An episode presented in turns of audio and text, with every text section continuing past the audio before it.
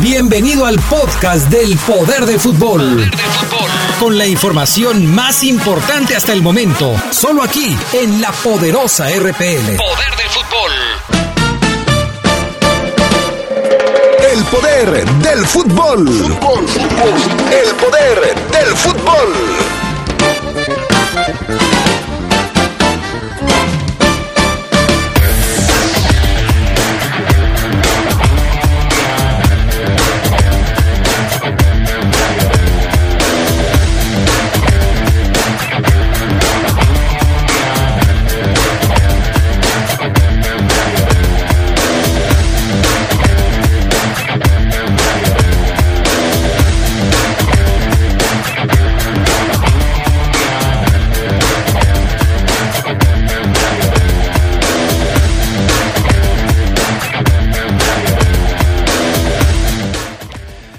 La Liga MX destaca el excelente arranque goleador que ha tenido Ángel Mena en este clausura 2020. América se saca la espina y gana a domicilio al Puebla ayer en el partido pendiente. En información del fútbol internacional, Erika Vidal podría quedar fuera del Barça por sus declaraciones. No le cayeron bien a Messi. Esto y mucho más tendremos para ustedes esta tarde en el poder del fútbol a través de la poderosa.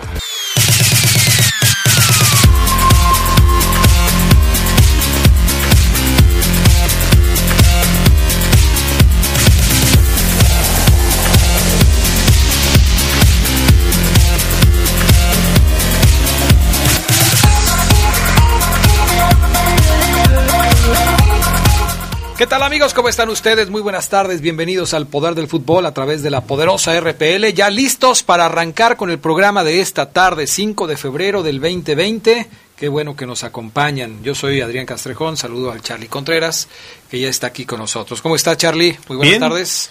Bien, Adrián, hoy en una edición, saludante, en una edición constitucional por el aniversario de la Carta Magna de 1917, ¿no? Y saludando a todos los amigos del Poder del Fútbol, que si todavía van a la escuela algunos, pues tendrán el día, bueno, más bien ya tuvieron su puente, pero antes se estilaba manejar el 5 de febrero como el asueto, ¿no? Sí, sí, sí.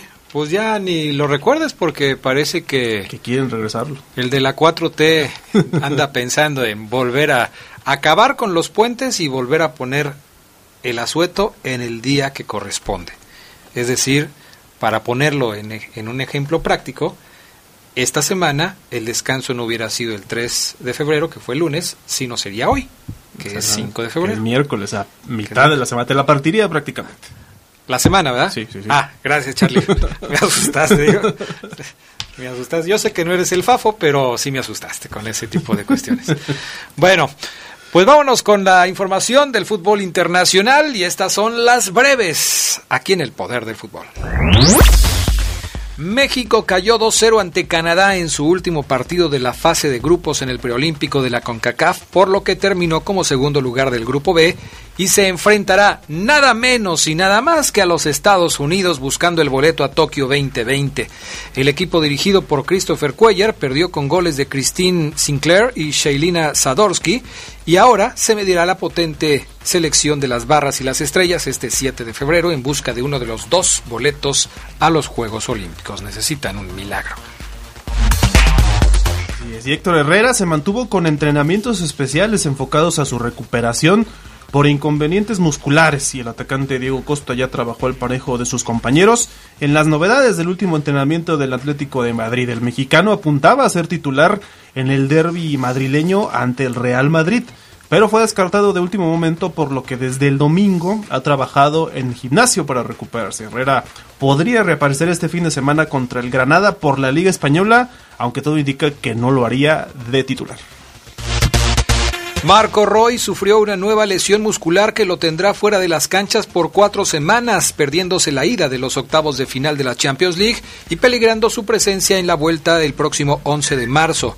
El alemán de 30 años salió de cambio en el partido de Copa alemana que el Dortmund fue eliminado a manos del Werder Bremen. Se perdería además cinco juegos de la Bundesliga. Caída muy accidental la de Royce. Y bueno, la FIFA negó que se haya tomado una decisión definitiva sobre la exclusión de Rusia del Mundial de Qatar 2022, en línea con los cuatro años del aislamiento internacional ordenados por la Agencia Mundial Antidopaje contra el deporte ruso por este asunto. El organismo ya había asegurado que en caso de permitirlo deberán hacerlo sin bandera ni himno. Hasta ahora las federaciones de aquel país negaron que tengan ya la decisión de vetarlos Rusia se mantiene como sede de la Eurocopa 2020 con duelos en San Petersburgo, que también será la sede de la final de la Liga de Campeones Europea en 2021. ¿Se acuerdan de Jeremy Mené? el de las fiestas, el que invitaba al Fafo Luna a las fiestas allá en la Ciudad de México, bueno, pues se lució con el París FC, anotó un doblete en el partido de la Liga 2 contra el Ajaxio, el equipo en donde jugó Paco Memochoa. El delantero francés igualó el marcador al convertir un penal en el minuto 11 y también hizo gol al 42 para empatar el duelo 2 a 2 al empujar el balón tras un centro de Yakuba Kulabali. Sin embargo, su equipo perdió con los dos tantos de este martes, Mené llegó a tres con el equipo parisino, dos en liga y uno en copa, en 14 partidos disputados. O sea, empató el, el parcial, eh, pero después les hicieron otro gol y terminaron perdiendo. Estas fueron las breves del fútbol internacional en el poder del fútbol. Vamos con otros temas. En el Barcelona la, la cosa está que arde. El presidente del equipo, Josep María Bortemó, podría despedir al director deportivo, deportivo Erika Vidal.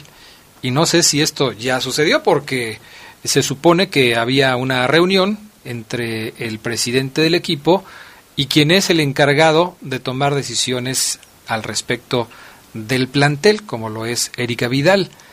¿Por qué sucedió todo esto? Bueno, pues porque el señor Vidal habló de la gestión de Valverde al frente del Barcelona y dijo que muchos jugadores no estaban satisfechos con el trabajo de Valverde ni trabajaban mucho.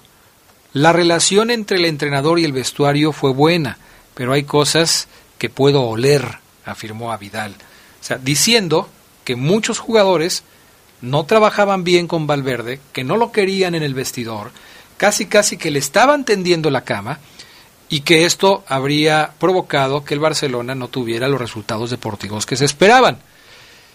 En cuanto se enteró de las declaraciones de Avidal, Leo Messi respondió a través de su cuenta de Instagram y dijo, habría que dar nombres, porque si no, entonces se está ensuciando a todos los jugadores. Pues vaya lío en el que se metió Erika Vidal, me parece que Messi tiene razón, si vas a lanzarte a dar una declaración de este tipo, tendrías que decir quiénes son los jugadores que no están trabajando bien.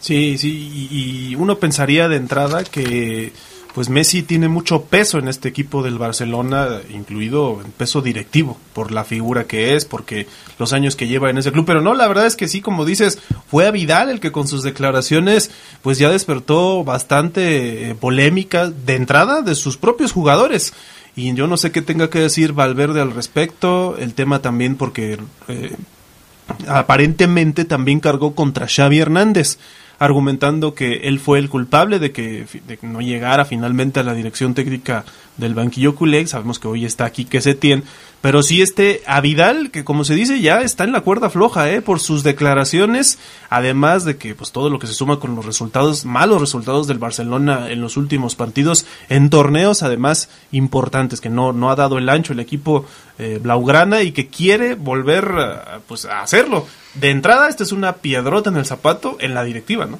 Sí, sí, y tendrá que resolverlo, porque una de las principales encomiendas que tiene una directiva es propiciar un ambiente sano en el seno del equipo.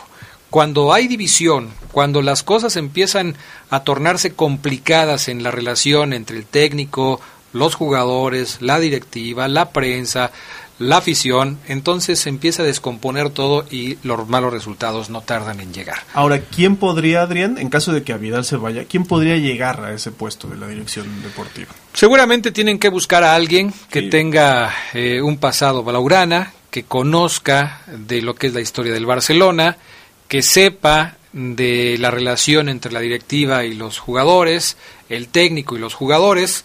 Eh, no sé, obviamente eh, se habla eh, quizás de, jugadores del tipo de Xavi Hernández, del tipo de Xavi Hernández. Algunos dirán que mejor de técnico, no de directivo, pero ese es el tipo de, de gente.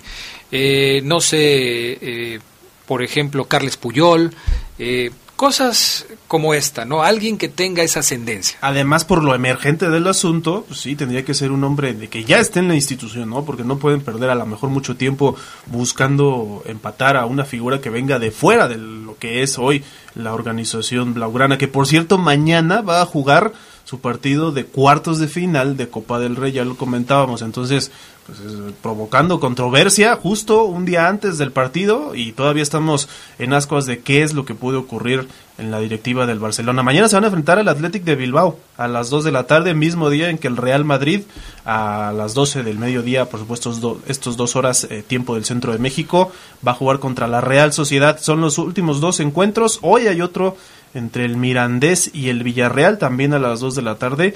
Y ayer se jugó el primer juego de cuartos de final entre el Granada y el Valencia, que sorpresivamente se impuso el equipo del Granada con dos goles de soldado. ¿Te acuerdas de soldado? Bueno, pues hoy doblete y eliminó a los de a los naranjeros con que anotaron por conducto de Rodrigo el minuto 40, pero entonces el Granada es el primer invitado a las semifinales de la Copa del Rey. Porque en esta ronda ya los partidos son a eliminación directa. Así es, a un, solo, juego. No hay dos, no hay ida y vuelta.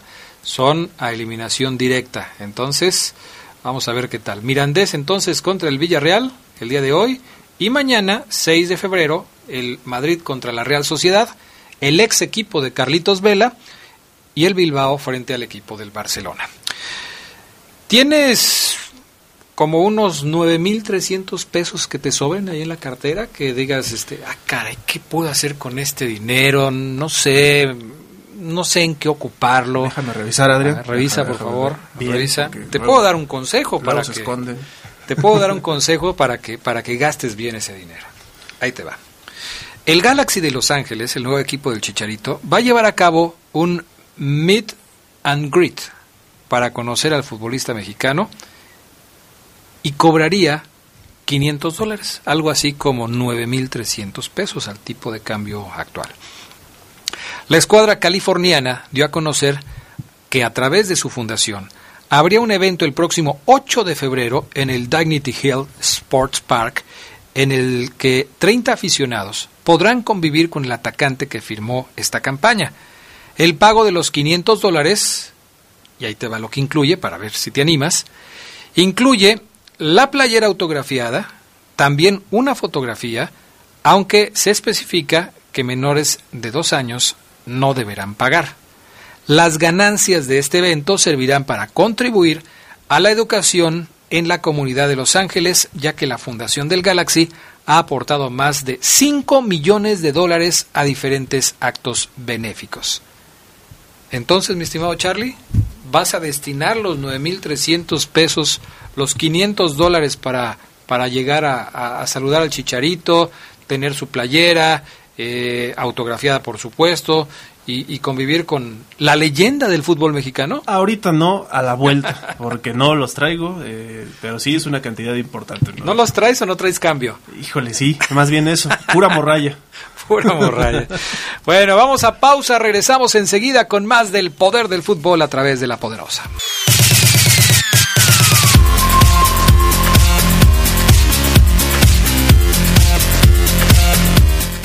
Bueno, ya estamos de regreso. Hoy saludamos a la distancia a Gerardo Lugo. No puede estar con nosotros en este día, pero mañana lo tendremos con sus apuntes acerca del máximo circuito del fútbol mexicano. Por lo pronto, mi estimado Charlie Contreras, ayer jugaron, dirían algunos, las poderosísimas Águilas del América. ¿Como quién diría eso? Eh, pues como tú, como, como el Fafo Luna, que ya está, eh, próximo, que ya está próximo lo estás invocando. Dice que le hablé llorando, no sé a qué se refiera, pero bueno, ya sabes cómo es el FAF. Ayer eh, el América se enfrentó al Puebla en la cancha del Estadio Cuauhtémoc y se llevó la victoria. Se sacó la espina del partido del fin de semana en donde fue goleado por el equipo de Juárez en la cancha del Estadio Azteca. Me pareció un buen partido de fútbol, con llegadas en ambas porterías, en donde tanto Viconis como Pacomé Mochoa eh, tuvieron que emplearse a fondo para evitar la caída de más goles.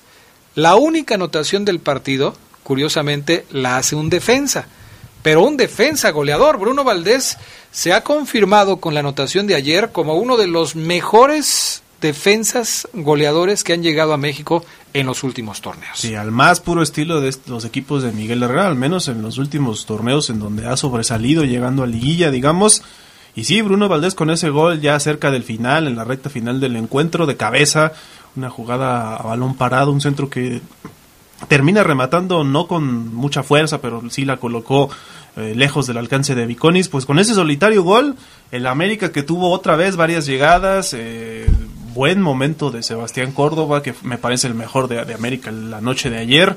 Eh, ese disparo, sobre todo al travesaño, una muy buena jugada de Giovanni Santos en el servicio que le pone, la prende de volea, no pudo ser gol, lástima por, por él, por el propio joven del América. Y sí, este América, pues lento, lento, lleva apenas eh, pocos goles marcados. Este es su tercer gol, de hecho, en cuatro juegos es la deuda que tiene, porque sabemos que, lo ha dicho el Piojo, tienen algunas bajas, a mí me quedan a deber pese a las bajas, porque siguen teniendo un plantel eh, que debería exigírsele más, y la situación defensiva que de no ser por Ochoa, ayer la verdad también se hubieran llevado algunos goles, y quién sabe si el, empate por ahí o la derrota. Te voy a dar un dato que ni siquiera los americanistas más recalcitrantes de este poder del fútbol o sea, yo. saben. Ni, ni siquiera ustedes saben. O Jorge. o Jorge Rodríguez Sabanero, no se lo saben. Bruno Valdés lleva 12 goles de cabeza desde que llegó al fútbol mexicano y desde la temporada 2016-2017 es el defensor con más goles marcados en la Liga MX. 12 de Bruno Valdés, 11 de Nicolás Sánchez y 10 de Pablo Aguilar, que son los tres defensores más anotadores en el fútbol mexicano en ese periodo de y Valdés, a diferencia de, Nico Sánchez, no es cobrador de penales, que eso te, te ayuda mucho ¿no? en la cuota goleadora.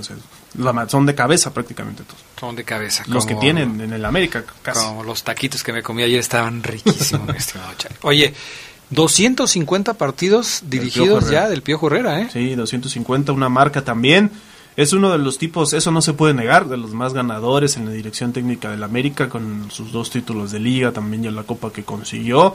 Y pues ahí va poco a poco. Se hablaba de su renovación en el América, incluso antes de toda la situación, digamos, este, este bache que tuvo el América con, con la derrota con Juárez y que no convencía.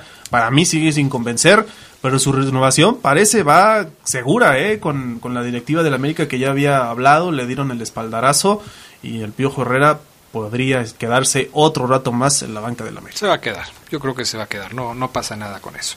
Oye, a propósito del partido de ayer de América contra Puebla, el que estaba muy enojado es el técnico eh, Juan Reynoso, el peruano que dirige al equipo de la Franja. Mm, estaba, estaba enojado con el VAR. Yo vi las jugadas del partido de ayer y me parece que en todas se actuó de manera correcta. ¿Por qué estaba enojado el peruano? Pues son sus declaraciones respecto a que no le parece, no he estado de acuerdo. Me parece que ya había hecho también otra donde decía que pues el VAR nada más no, que no era una herramienta que, que eh, más que ayudar perjudicar al fútbol. Ayer lo hizo otra vez así, declaraciones, perdón, polémicas otra vez respecto a esta situación de las herramientas que tienen los árbitros. Yo también vi las jugadas. Hay una toma en el remate de que al final se anula, que saca Ochoa prácticamente de la línea donde parecería que el balón entra, ¿no? que sí debería ser válido el gol. Sin embargo, ya con las tomas laterales parece que no, parece que no alcanza a rebasar la línea de gol. Para mí está bien, bien anulado también, pero mucha gente se queda con esa idea, ¿no? De que sí era gol y que le ayudaron al América otra vez. Lo que, lo que me parece que el VAR tiene que mejorar, y esto es algo que hemos comentado ya en algunas otras ocasiones, es que tiene que tener un equipo independiente de trabajo. El bar funciona con las tomas de la televisión que todo el mundo ve. Es decir, lo que tú y yo estábamos viendo ayer en televisión es lo que los árbitros van a revisar. Y esto no debería ser así. Se debe invertir en que realmente haya más tomas de televisión, sobre todo en la zona de la portería, en la zona del área, en donde le puedas dar más herramientas a los que van a revisar la jugada con tomas de diferentes ángulos, que sean eh, perpendiculares a la jugada de repente cuando va a haber un fuera de lugar, que se tenga la certeza de que el balón rebasó o no la línea de gol con una toma que esté completamente sobre la línea de gol. Y no como, como están ahora, que son eh, eh, la, la mayoría de los casos tomas que no están sobre la línea y que de alguna manera te dejan la duda de que si la cosa fue fue buena o fue mala, ¿no? Sabemos que las transmisiones televisivas pues tienen sus cámaras prácticamente anguladas, ¿no? No está a la par de la línea de gol. Entonces, con todo y eso, parece persisten las dudas de los árbitros y por eso muchas veces eh, quedan un tiempo determinado, ¿sabes qué? Pues me la voy a jugar, no hay evidencia suficiente, la voy a dejar así como, como la había decretado o voy a cambiar dependiendo, por supuesto, de qué se dé en la jugada. Bueno, pues así están las cosas. Está muy enojado. Él reclama, por ejemplo, la jugada de Manuel Aguilera, que le hace un tajo a Tabó eh, de 30 centímetros y que no fue ah, de amarilla. La expulsión, sí, sí, sí. Así es. Hoy tomas contundentes, hay tomas contundentes en las que se ve que la pelota entra y otras que no. No sé a quién apelar, manifestó a los medios de comunicación Juan Reynoso que estaba muy enojado. Esta situación de Aguilera que otra vez empezando el juego prácticamente le hubiera descompuesto el partido al América. Una entrada muy temeraria en donde si bien no le da de lleno, pues sí le deja la entrada. Para mí está en el límite. Tanto amarilla como roja estaba bien, ¿eh? pero sí una jugada muy, muy temeraria de Manuel Aguilera. Bueno, ¿y qué va a hacer el Piojo? Porque si con Jorge Sánchez pero no lo expulsó, le va a poner le va a imponer un correctivo, pues como acá no lo expulsaron, entonces no lo van a sancionar, pero, el Piojo tiene que hablar con él, ¿no? Tiene que hablar con él porque esto no se puede seguir repitiendo. Vamos con otros temas porque el Monterrey no ha arrancado bien el torneo, pero quiere quiere sacudirse la campeonitis y quiere empezar a dar resultados. Hoy juega Monterrey contra el equipo de Necaxa. No estará presente Hugo González, que ya en días anteriores les dijimos que estuvo, salió lastimado del último partido de Rayos y tiene para 15 días de recuperación. Monterrey tendrá que aprovechar algunas circunstancias de este partido, aunque pues va a ser visitante, quién sabe si lo pueda conseguir. ¿eh? Yo creo que la situación de Josgar sí debería ser aprovechada por Rayados, que llega en un mal momento, aunque también sabemos que van a tener una baja importante como la de Rodolfo Pizarro, ¿no? Después de todas las situaciones que se han dado, lo que se ha dicho del interés del Inter de Miami por fichar al jugador. De hecho, no viajó, así lo dijo Duilio Davino, le dieron prácticamente un ultimátum para que en estos dos días se decida si se va a Miami o si se queda. O sea que la decisión la tiene el jugador. ¿sí? Está distraído, mejor ahorita no vengas, concéntrate en lo que quieres hacer, si te quieres ir, vete pero toma la decisión. Si te vas a quedar, te queremos al 100%. Dicen que si no se pues, resuelve la situación, o sea, si se queda en Monterrey, el jueves estaría llegando acá a León, es lo que dice Davino, para incorporarse con el resto del equipo, que te recordamos, va a estar en Aguascalientes hoy y mañana o pasado mañana ya viajarían a la ciudad de León para su compromiso del próximo sábado. Sí, lo comentabas. ¿Será que se regresan a Monterrey? Pues no lo creo. caso. No tendría caso porque el partido es, es en León. Después de Aguascalientes vendrían a León a hacer un viaje en avión de Aguascalientes a Monterrey para después hacer otro viaje en avión de Monterrey a León. Pues parece que no, no sería lo mejor, no sería la mejor decisión. Se quedan tranquilos en Aguascalientes, duermen ahí, amanecen ya el jueves en Aguascalientes, pueden entrenar en, en Aguascalientes, seguramente en una cancha que puedan conseguir. Viajan a León, entrenan el viernes en León y se preparan para el partido del sábado. Parece lo más lógico, ¿no? Sí, no tiene mucho caso regresarse a Monterrey y luego viajar a León al día siguiente. Pues, Definitivamente. Vamos a ver en qué termina todo este asunto, pero pues tal parece que así será. Vamos con otros temas. Jonathan Borja, el último de los fichajes de Cruz Azul, seis fichajes de la máquina para este clausura 2020, pues ya vivió su primer entrenamiento con el equipo rumbo al compromiso de la quinta fecha ante el Pachuca. Borja arribó a la Ciudad de México el pasado lunes por la noche, el martes presentó los exámenes médicos y el miércoles se integró al trabajo de Robert Dante Siboldi. El ecuatoriano de 25 años fue recibido por sus nuevos compañeros con una fila india misma que tuvo lugar en el gimnasio de la Noria. El futbolista está en trámites para arreglar su visa de trabajo, además de su transfer, por lo que se desconoce si Siboldi podría contar con el sudamericano para el partido de la quinta fecha ante los Tuzos del Pachuca. Algunos equipos ya lo descartarían para jugar este fin de semana, pero Siboldi quizás quiere contar con él para enfrentar al Pachuca. si cuenta con él, no significa que lo vaya a tener de titular. Puede estar como relevo, como ya sucedió con Cepelini y con Castro, que fueron banca en el último partido de Cruz Azul, ¿no? Sí, sí, sí, y, es una situación que seguramente no se va a dar este fin de semana, porque sabemos que los registros están tardando. puede ser que llegue incluso mañana o el viernes, pero hay que seguir la situación de cerca de este Borja, que hay muy buenos comentarios de él. ¿eh? Es, no es un centro delantero como tal, pero sí es un atacante que dice su exentrenador si se adapta en México, puede tener muy buenos momentos. Ya tiene, eh, de alguna manera, eh, pues ganado eh, la admiración de algunos. Es un tipo que, que, hace goles, aunque no sea un centro delantero. A propósito de Cruz Azul, Robert Dante Siboldi minimizó el error de Corona y ya en una más reciente declaración dijo, cuando se gana, lo ganamos todos, cuando se pierde, lo perdemos todos. El otro día yo cometí el primer error, fue cuando entran Cepelini y Lucas en tiempo de compensación porque se hizo que el árbitro, porque eso hizo que el árbitro agregara más tiempo, aseguró Robert Dante Siboldi. Por tal motivo, el timonel Charrúa se mostró confiado con la calidad de Corona, quien se mantendrá como titular en el equipo de Cruz Azul. No lo van a quitar a Corona a pesar del gol que se comió el sábado, el domingo pasado allá en Toluca. Si usted le va a Cruz Azul, deje de exigir a Sebastián Jurado en la portería. Y confórmese con que tiene a Corona. Sí. Portero de selección nacional. O sea, ya está regañado salieron los del Cruz Azul. ¿Algo más de la liga? Pues fíjate que ayer, Adrián, por la noche ya se dieron a conocer los cuartos de final de la Copa MX, este torneo que se sigue jugando. Y están listas las series, los horarios, los días.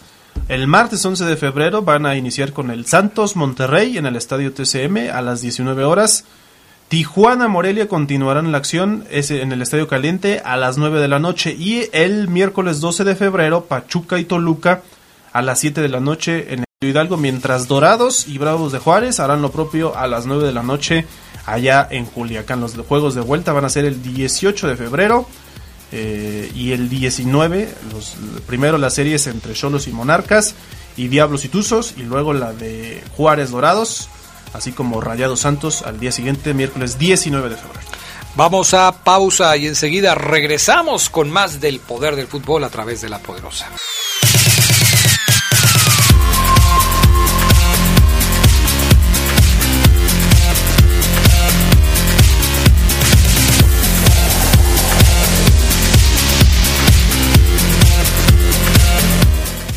Bueno, ya estamos de regreso con más del poder del fútbol a través de la poderosa RPL. Ayer la Liga MX eh, hizo referencia al buen paso goleador que lleva el líder de goleo que pertenece, por cierto, al conjunto de los Esmeraldas y nos estamos refiriendo ni más ni menos que a Ángel Mena. A través de un tuit recordó que Ángel Mena ha marcado en las primeras cuatro jornadas de este torneo y que pues esto no sucedía, fíjate nada más, este dato que, da la Liga MX es, es muy bueno, esto no sucedía desde la temporada 95-96, cuando Tita no solamente marcó en las cuatro primeras fechas de esa temporada, que eran temporadas largas todavía, sino que lo hizo en las primeras nueve jornadas. Consecutivamente. Consecutivamente. O sea, Tita marcó en la 1, 2, 3, 4, 5, 6, 7, 8, 9. En esa temporada 95-96. Bueno, desde entonces, ningún jugador de la Fiera, dice la Liga MX, había marcado en las cuatro primeras jornadas de un torneo. Un dato interesante. ¿Qué quiere decir esto? Pues que Ángel Mena, pues está ahora si lo queremos ver desde ese punto de vista, tras el récord de Tita. ¿Qué tiene que hacer Ángel Mena para alcanzar este récord de Tita? Pues marcar en las cinco jornadas siguientes para por lo menos empatarlo. Y si logra anotar en una jornada más, es decir, en diez jornadas consecutivas, al arranque del torneo, pues entonces estaría superando lo que hizo Milton Queiroz Tita. Si esto sucede, mi estimado Carlos Contreras, pues prácticamente estaríamos hablando de que Ángel Mena sería el candidato a ser otra vez el campeón goleador de este clausura 2020. Sí, sucede. Como ya le pasó precisamente en el torneo clausura 2019 donde hizo 14 goles. Hacíamos también una comparativa, Adrián, fuera del aire respecto a cómo empezó en aquel torneo, en ese clausura 2019, en donde pues en los primeros partidos no hizo los goles que ahora tiene. Fue hasta la fecha 3 cuando se destapó, después hizo en la 5, después en la 6 y la mayoría entrada a la mitad del torneo, casi prácticamente para finalizar. Este Ángel Mena tiene un paso importante ahora en el inicio de este clausura 2020, con una estadística que a mí me parece promisoria para su causa. Y sí creo que la situación de Mena la retomaba también Omar Ceguera en redes sociales sobre todo, la responsabilidad que tiene él como el elemento que hace los goles o el principal referente goleador, el romperredes de la fiera, me parece que debe ser tomada ya así tal cual por el jugador, por su entrenador, por el equipo, porque más allá de que no es centro delantero, más allá de, todas estas situaciones que él mismo ha dicho, es que no es el Ángel Mena FC en otras ocasiones. Sí, pero Mena es el jugador que tiene estas, estas características, que tiene gol, porque hay otro dato que también es muy llamativo, de dos remates que realizó en el partido pasado hizo un gol, o sea, tiene una efectividad muy alta además de que es un jugador que suele asistir a otros, eh, es el elemento clave de este León para que pueda llegar lejos en este clausura 2020. Sí, es definitivo que Ángel Mena ha tenido un resurgimiento muy importante con el equipo Esmeralda. Con Cruz Azul solamente hizo tres goles desde que llegó a México, tres goles con el equipo de Cruz Azul, mientras que con el León acumula ya eh, 14 goles en el clausura 2019, 7 goles en el apertura 2019 y 5 goles en el clausura 2020. Es decir, tiene 26 goles marcados desde que llegó a León solamente en la liga, porque también acumula una anotación en la Copa MX eh, en el clausura 2019. Es decir, Ángel Mena es hoy el hombre gol de la fiera y curiosamente, pues no es un centro delantero. Y aquí vale la pena detenerse a analizar este asunto porque eh, cuando se va JJ Macías, todo el mundo se empezó a preguntar quién será el nuevo goleador de León. La responsabilidad recaerá en Ramos, recaerá en Ismael Sosa, Campbell colaborará con algunos goles, eh, Godínez tendrá un surgimiento y podría ser el nuevo JJ Macías. Pues no. incluso. El que aparece como el goleador del equipo es ni más ni menos que Ángel Mena, que la verdad pues ha tenido un muy buen arranque de torneo. Eh, revisando los otros arranques, algo que también estábamos haciendo hace unos momentos, revisando los otros arranques que ha tenido con el equipo de los Esmeraldas, en ninguno de ellos ha tenido la cantidad de goles que tiene hasta el momento. En el clausura 2019, cuando hizo 14 goles y se coronó como campeón de goleo, hizo su primer gol en la jornada 4, cuando los verdes golearon 4 por 0 al equipo de Querétaro. Esto quiere decir que en los partidos de la fecha 1, 2 y 3 no marcó Ángel Mena. Al siguiente torneo, en donde terminó con 7 goles, muy parejo con Ismael Sosa y con JJ Macías en la producción goleadora, su primer gol lo marcó hasta el minuto, perdón, hasta la jornada número 3 en el partido contra Monterrey. Ese fue su primer, su primer gol. Y quiere decir que en este tercer torneo que tiene ya con el León, pues ha sido su mejor arranque, porque tiene cinco goles en los primeros cuatro partidos.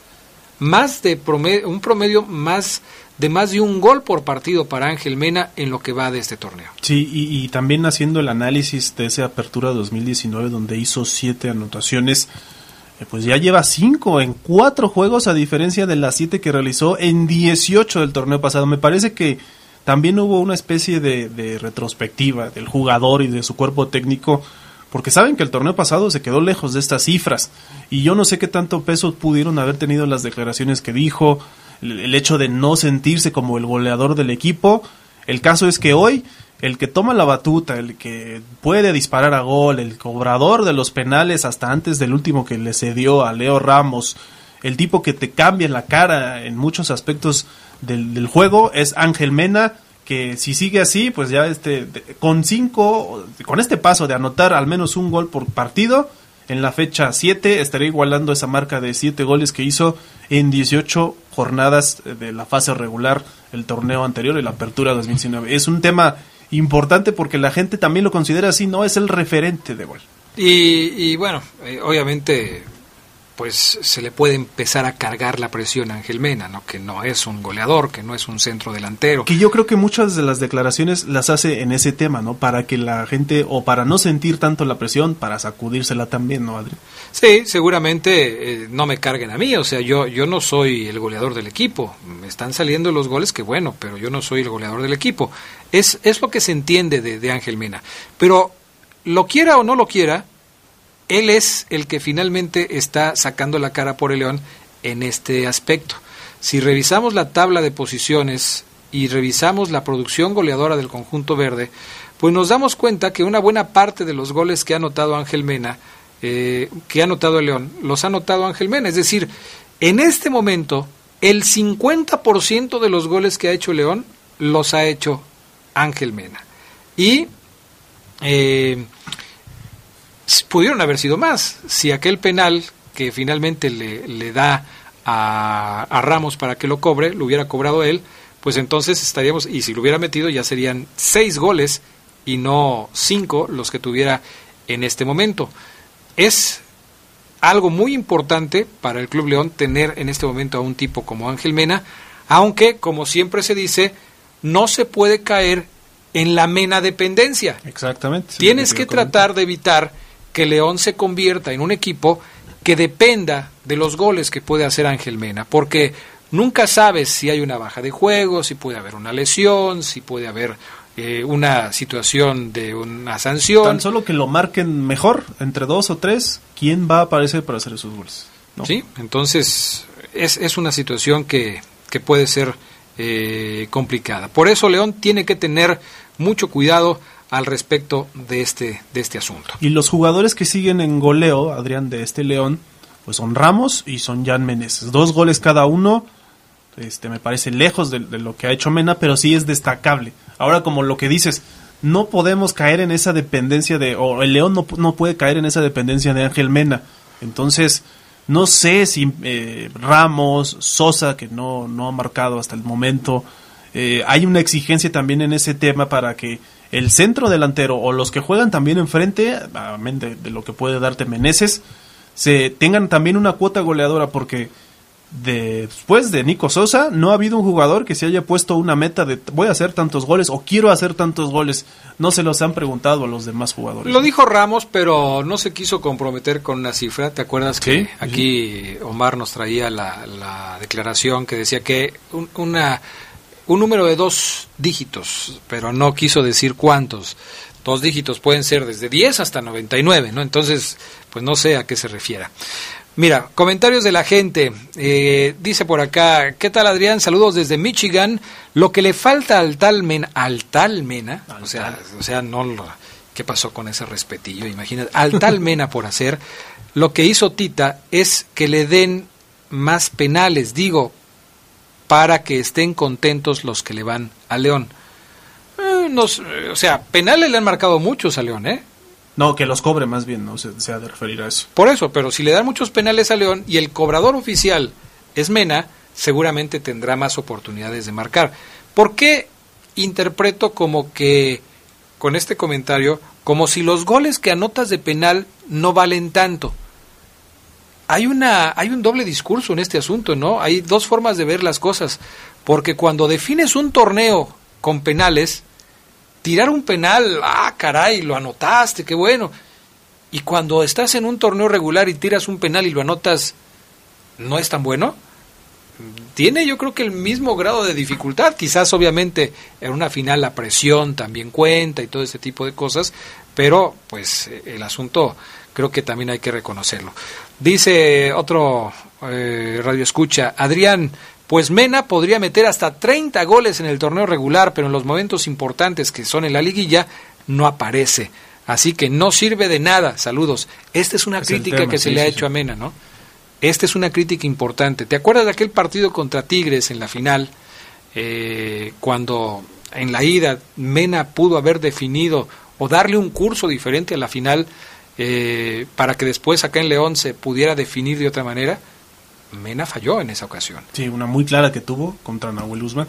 Sí, entonces ese es, ese es un pendiente que tiene por ahí Ángel Mena que seguramente tendrá que resolver. Y fue en ese momento cuando dijo las declaraciones, bueno, previo a la final, en la liguilla, que le decían, oye, es que no estás teniendo el mismo paso que tuviste en el torneo regular, fue cuando dijo, es que recuerden que este no es el MENA FC.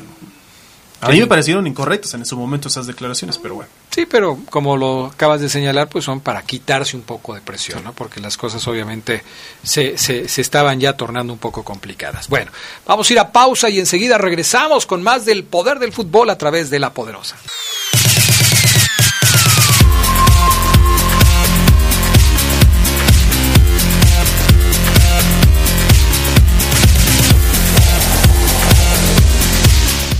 Bueno, tenemos muchos comentarios de la gente que nos escribe a través del WhatsApp 477-773-3620. Leemos algunos, eh, leemos también redes sociales, por supuesto.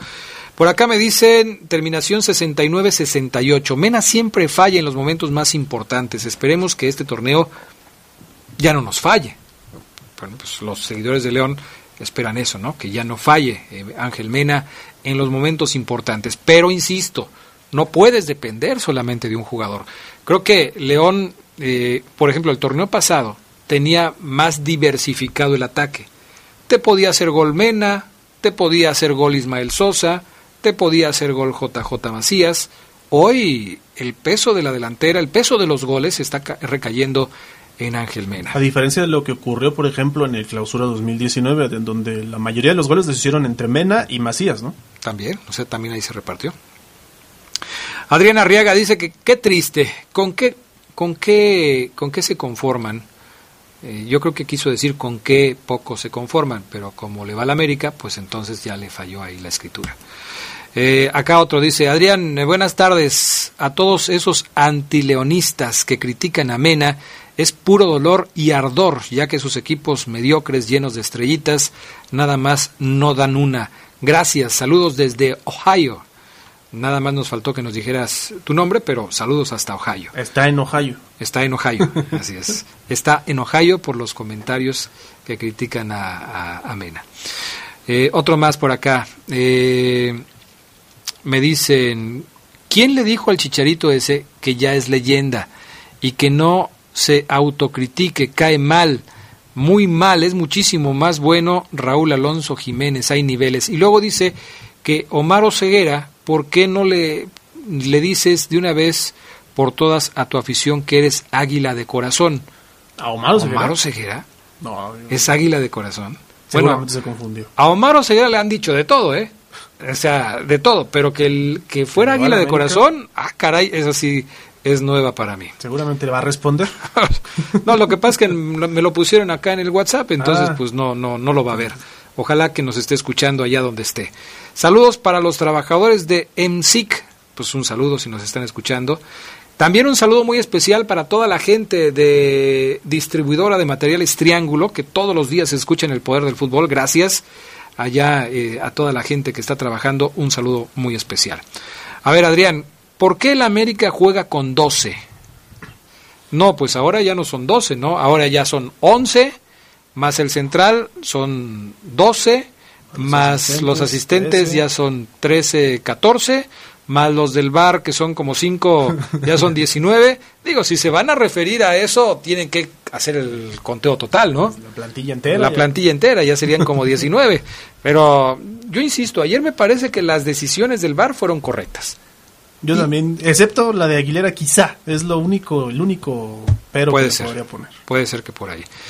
Dice Adrián, eh, si el Rolas no la hace de locutor, menos en los deportes. Si se va de payaso, apenas le queda. ¿Por qué están diciendo eso del Rolas? Porque por acá también me están comentando que el Rolas dijo que el Fafo Luna ya no va a regresar a trabajar al poder del fútbol. ¿Tendrá alguna relación una cosa con la otra? O sea, el. Rolas descartó ya al Fafo Luna y, y se apuntó para ser nuevo integrante del poder del fútbol otra vez. Seguramente en su espacio dijo que va a ser el nuevo conductor de deportes, ¿no? ah, caray. no sé si ya le hicieron casting, ¿Qué puede pasar por ahí? No sé, no sé.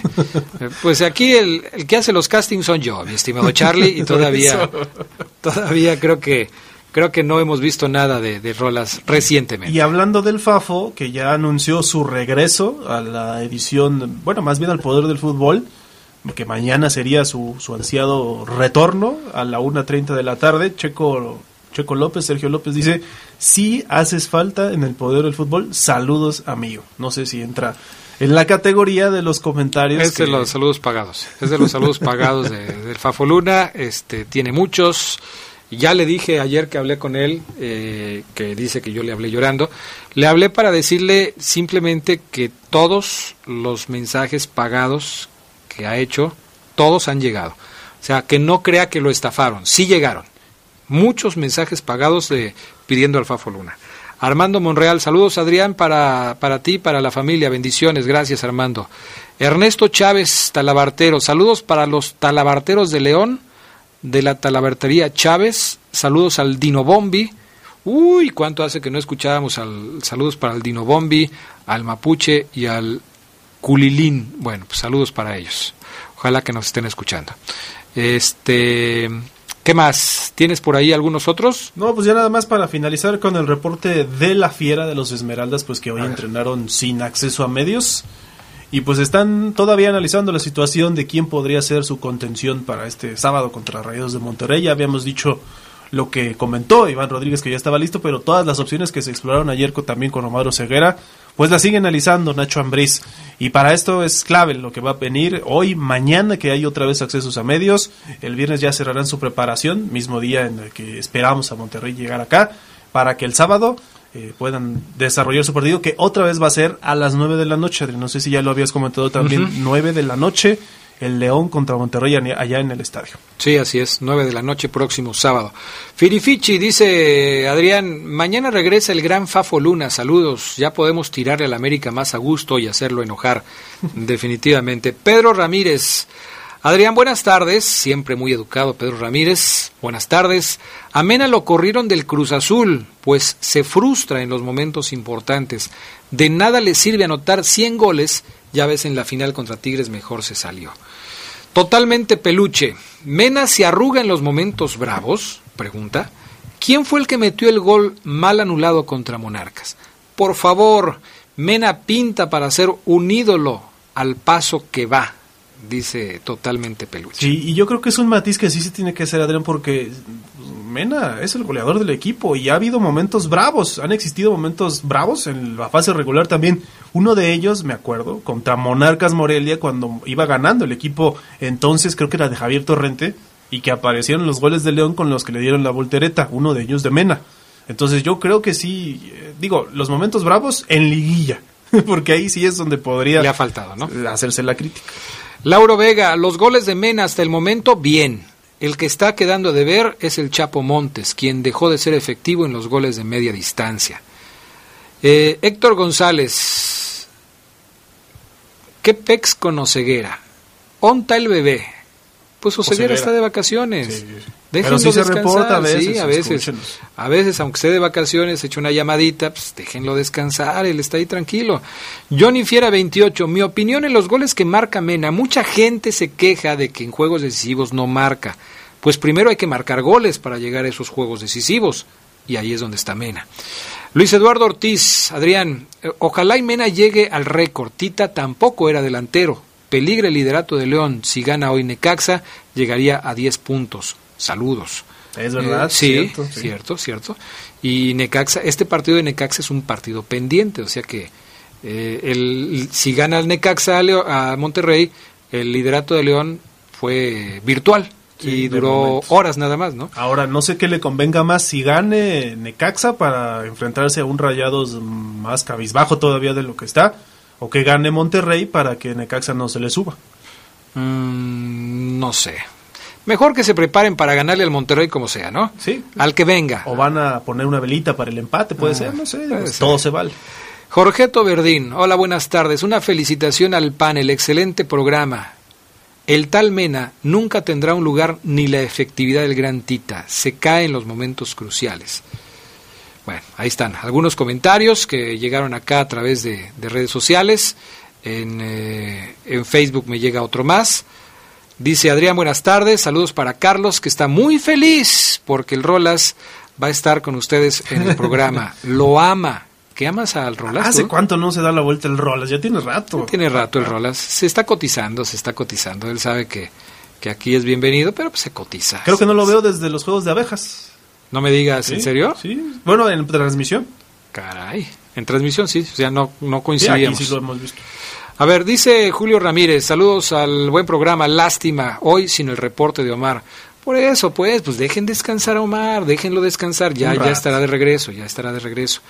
Por acá, buenas tardes, eh, una sola pregunta, ¿cómo va el estadio nuevo, ya que lo empezaban en diciembre? nada, ¿verdad? Todavía no avanza, todavía sigue lo que habíamos comentado también hace. Nos preguntan, es una pregunta recurrente, ¿cómo va la situación del nuevo estadio? Pues hasta el momento sigue sin moverse. Nada, nada todavía. Adrián, saludos, aquí escuchándolos desde Quito. Ándale, desde Quito, Ecuador, saludos. Tierra de Mena, por cierto. Tierra de Ángel Mena. No sé si, si allá, este, ah, Leonés de toda la vida, acaba, escribió otro mensaje el 30 de enero. Eh, escuchándolos desde Quito, los saluda un leonés, leonés de toda la vida, porque yo iba a preguntar si era ecuatoriano, no, es leonés. Ojalá nos dieras tu nombre para mandarte el saludo completo hasta Quito, Ecuador.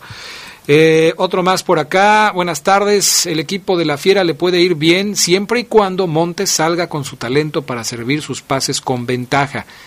En este fin de semana, Mena tuvo un buen, perdón, Chapo tuvo un buen partido, ¿no? Contra Monarcas. Pues dio la asistencia, una de las asistencias, ¿no? Sí, creo que, creo que el Chapo lo está haciendo bien, pero bueno, quizás lo puede hacer mejor. Y, me puse a pensar, ¿cuál es, es, un buen dato para investigarlo también? ¿Cuándo fue el último gol de Montes de media distancia o de fuera del área? Porque mm. mucha gente como que le, pone ese pero, ¿no? Sí, le carga eh, presión porque no mete goles de media distancia, no, no los ha hecho últimamente.